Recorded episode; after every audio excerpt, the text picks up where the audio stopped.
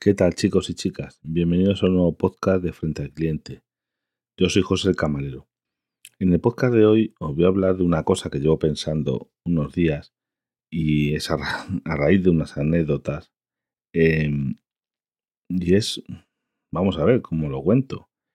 Yo es una cosa muy sencilla, es la gente no sabe asumir sus errores y siempre intentan culpar a los demás de los errores de uno mismo. Y todo el mundo comete errores, yo el primero, equivocaciones, fallos, y hay que saber asumir los errores. Oye, no se equivoca, pues me he equivocado, eh, se pide perdón, se hace falta, eh, pero no intentan mm, culpar a los demás de los errores de uno. Y mira, esto viene a razón de, esto llevo pensando, es un pensamiento que llevo pues, unos días, unas semanas, a raíz de, os digo, de unas anécdotas. Y pero primero me voy a empezar por mía culpa. Y le estoy diciendo, oye, qué errores, vamos, una cosa muy sencilla, tampoco me voy a meter aquí en, cosas trascendentales. En toda mi vida, mm, como conductor de automóviles y motocicletas, me han puesto una multa. ¿Y la culpa de la multa de quién fue? Mía. Yo cometí una infracción. Me pillaron y uno pues lo asumió. Lo tiene que asumir. He cometido muchas infracciones, lo que pasa es que nunca me han pillado. Solamente me pillaron una vez haciendo infracción que puede uno poner excusas. Yo os podía decir, pues mira, fue por esto, por lo otro, eso no, que son malos son. No, mm, yo cometí una infracción, la verdad es que fue cierta. Me pillaron y me, me pusieron una multa, no me han puesto más. Y llevo conducidos aproximadamente kilómetros abajo, kilómetros arriba, en... ¿Cuántos años hace que tengo yo el carnet? Pues va para cerca de 30 años que tengo el carnet. 28 yo creo. 28 años. Llevo un carnet de conducir y habré conducido, pues yo qué sé, un millón de kilómetros. Sí, pizca más o menos un millón de kilómetros. En diferentes coches y motos. Sí, un millón, un millón de kilómetros llevaré a las espaldas. Sí. Pues os cuento cómo fue eso. Pues fue con mi segundo coche. Y fue en una travesía. Es un pueblo muy pequeño en el que hay una carretera que atraviesa el pueblo. Pero imaginaos, es una carretera. Luego, a cada lado de la carretera hay como una calle. O sea, es una travesía. Es una carretera recta, completamente recta. Y no están las casas pegadas a esa carretera, sino hay una calle a cada lado, imaginaros, y luego están las casas pues muy ancho. fue una avenida súper ancha. Había un límite de velocidad de 50 y creo que me pillaron a 60 y pico. Había un radar y, pasé demasiado rápido. Es que es un sitio que es una recta. Y vamos a ver, la travesía del pueblo de Largo es un pueblo muy pequeño, muy pequeño. Ese pueblo tendría travesía 400 metros por ahí, o sea, había casas como en 400 metros, porque luego el pueblo realmente está más alejado, es... Pero vamos, esa es una carretera que atravesaba el pueblo, bueno, hay unas casas ahí, pero yo os digo, no es que las casas estuvieran pegadas a la carretera, pero, oye, sí que...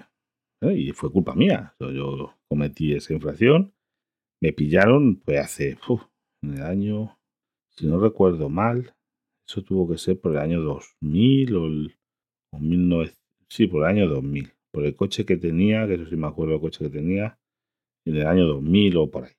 Mm, eran pesetas. O sea, fue antes del euro, más o menos. y no me siento orgulloso.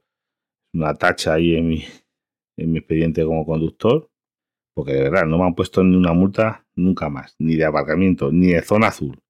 Porque procuro cumplir las normas. No las cumplo siempre. Ya os lo digo que aquí, bueno, como esto es anónimo, eh, desde aquí me confieso de que hay veces, sobre todo el tema de velocidades en, en algunas vías como las autovías, mm, yo es que a 120, mm, es que depende de las circunstancias del tráfico, ¿no? no vas a ir a 120 con un tráfico intenso o en un sitio con curvas de noche lloviendo, pero hay autovías, yo que sé, como la de los viñedos, no sé si la conocéis, que va desde Castilla-Mancha hacia el Levante, son rectas de kilómetros y kilómetros en que casi no hay tráfico. Yo es que me duermo. Yo en sitios así, o por aquí donde yo vivo, hay carreteras de estas autovías que, que yo a veces, sobre todo cuando vuelvo de trabajar, no me encuentro a nadie. No, y ahí vuelvo despacio, pero hay muchas veces que es que me da hasta sueño, porque son tan aburridas, porque son todas rectas, sin tráfico, aunque de noche tiene mucho peligro. Pues una vez eh, atropellé a un, zorro y me hizo un destrozo porque salió, fue inevitable. Eh, salió del, de la cuneta en ese mismo instante y yo iba, mm, no iba deprisa, pero era imposible frenar, no pude hacer nada. Mantener el volante de recto, pisé, le, le pobrecito atropellé y me hizo un roto en el coche. Ese fue en un coche hace... No, no, ese coche todavía le tengo, es el, ese coche es un SAS Córdoba que tengo todavía, que le, tengo como coche de, su, de sustitución y es un coche que todavía tengo. Y, le hice, tuve que hacer unas reparaciones porque me rompió un, ¿cómo se llama? Una antiniebla y una cosa para golpes que no tuvieron que cambiar. Pero fue, pues, son cosas que, que nunca sabes el peligro dónde va a estar. Pero volvemos al tema. Es que hace unos días eh, se presenta, estamos dando servicio de comidas y corriendo pim pam pum, y se me presenta un señor, oye, quiero hablar con el encargado, no sé qué, digo, digo, me tocó a mí, porque mis jefes no estaban por la labor, ves tú a ver qué pasa. Pues, oye, vaya. Pues mire, es que quiero presentar una queja, porque yo he aparcado y al salir me he dado contra un volardo. Mm, sí, caballero. Mm, dentro de mí yo pensaba, pero Volardo se ha movido o le ha dado usted, no, usted le ha dado. Mm, te dan ganas de decirle, hombre, no se preocupe, le ha hecho mucho daño al volardo, pues si me tiene que dar usted un parte para arreglarlo. Es que el hombre pretendía que nosotros le, le hiciésemos, nos hiciésemos algo a repararle el coche. Digo, pero este caballero, no sé, porque imaginaros, el de trabajo hay un parking están separados, eh, hay un parking para camiones y un parking para coches. En el parking para coches hay una zona que está techada, es, un, es del tamaño de un parking de un Mercadona, así normalmente de los de por aquí de, los pueblos, hay unas 100 plazas más o menos de aparcamiento. Pero hay otra zona que no está techada. ¿Y qué pasa? Ahí en esa zona, em, eh, algunos camioneros, un poquito esto, cogían y decían, ah, pues como zona está más cerca del, del restaurante cogían y metían los camiones ahí. Y claro, pues no se podía salir, parcaba un coche, bueno, se montaba una allí.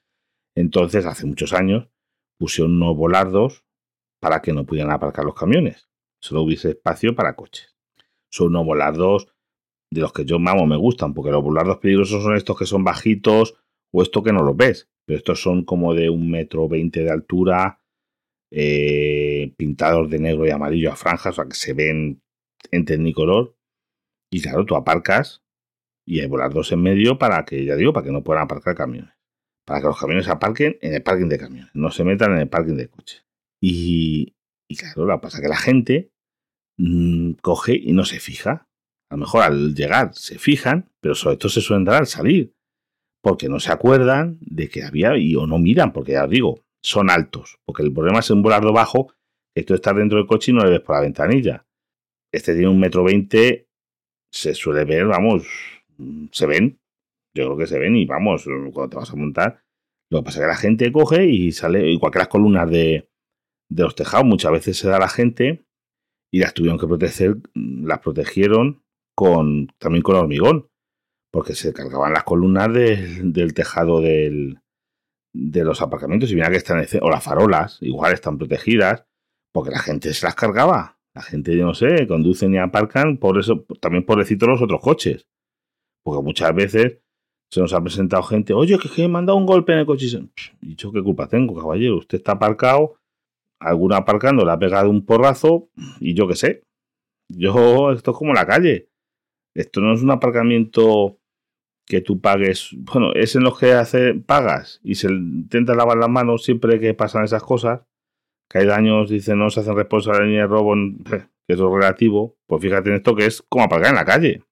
Tú aparcas en la calle y a lo mejor vuelves a recoger tu coche y te has encontrado un porrazo, que no debería ser, te dejar la gente Si fuera cívica, pues dejarte, oye, mira, este es mi número de teléfono, llámame y hacemos un parte, porque es lo que se debe hacer, pero muchas veces eso no pasa. Pues ya digo, echándole la culpa al volardo estaba el pobrecito ahí quietecito, no los he visto moverse en un montón de años, donde los pusieron ahí firmes, que querían, no sé, pues, digo, que el que no tiene seguro. No me supongo que tendrá seguro, pero de lo que son las instalaciones, pero es que no sé. Dios, es que encima ni siquiera pertenecen, nos pertenecen a nosotros. Para que os veáis eso. Y es echarle la culpa a los demás de todo eso. O gente, es que se me ocurre un montón de, cosas. Gente que se mancha y que pero se mancha comiendo. Y te echan como la culpa, digo. Es que tenía mucho caldo, es que... Te...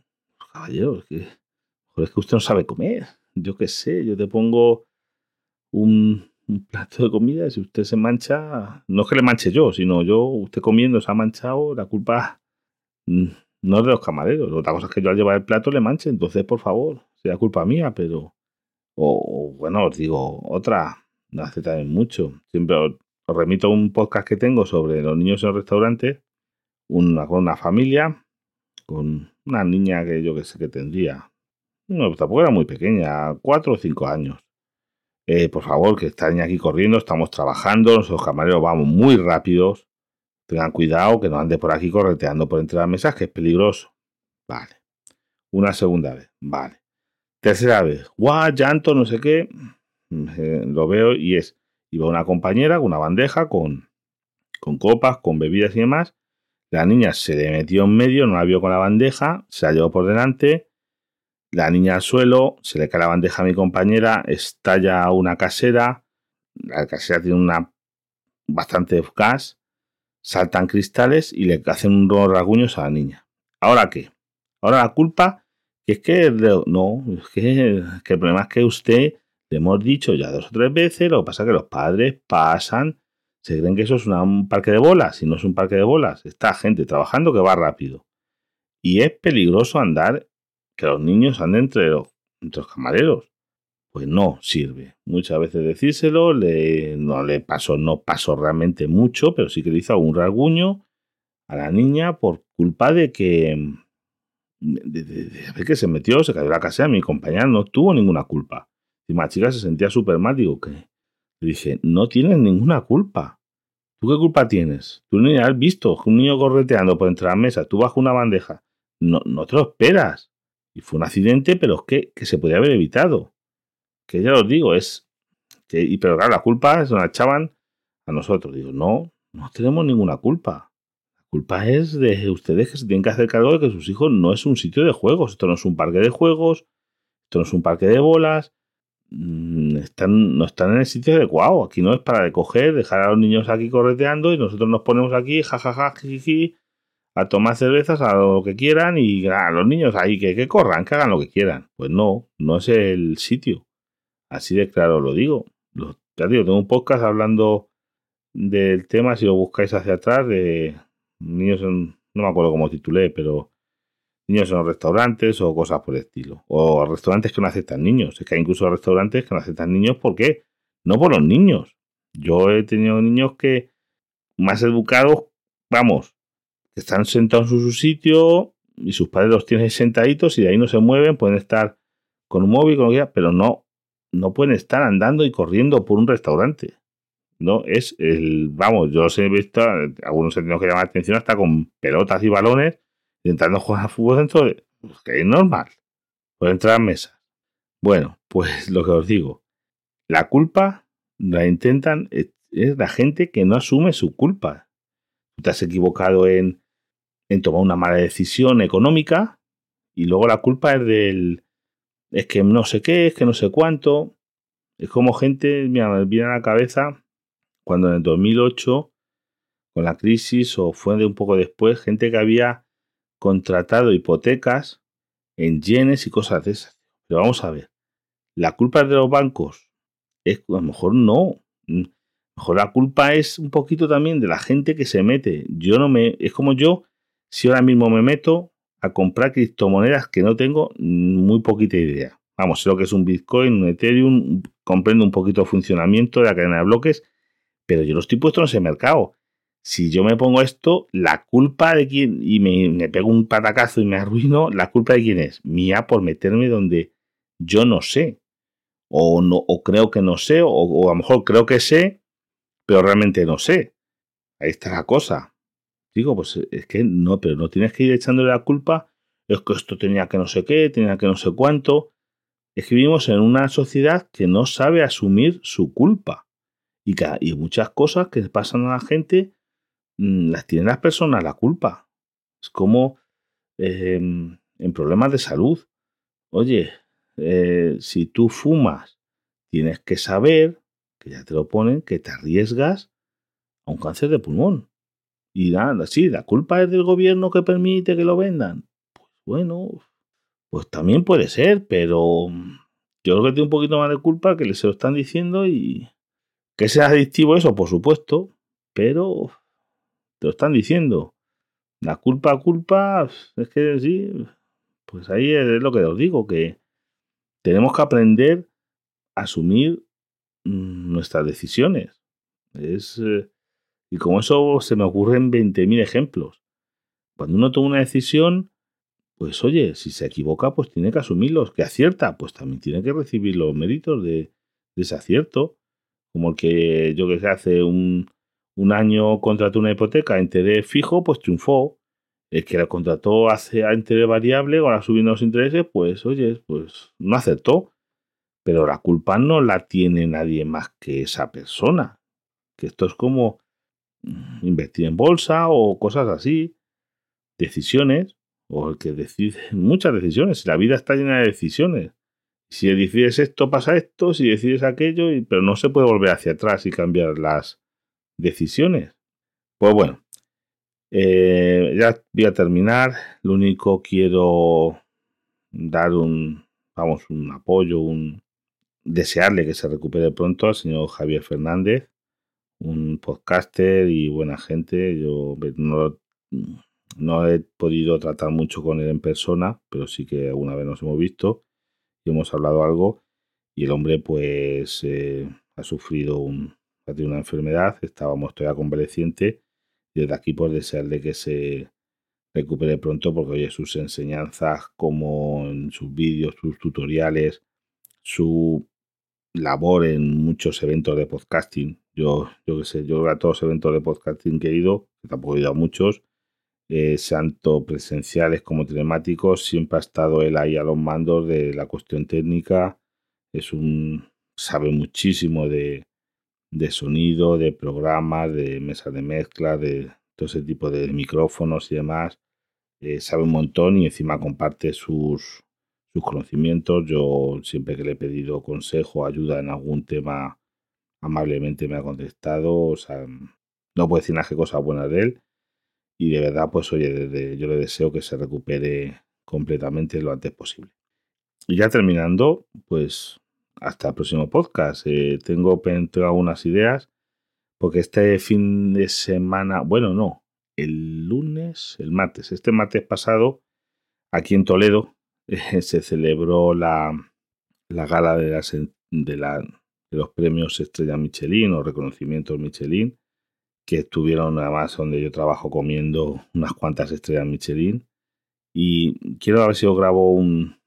Tengo algunas ideas para grabar un podcast sobre la, alta cocina, como yo la veo desde dentro, eh, cómo funciona y una reflexión sobre, sobre alta cocina que yo tengo ahí unas cuantas ideas. Eh, vamos, para hacer un podcast que creo que también puede ser interesante.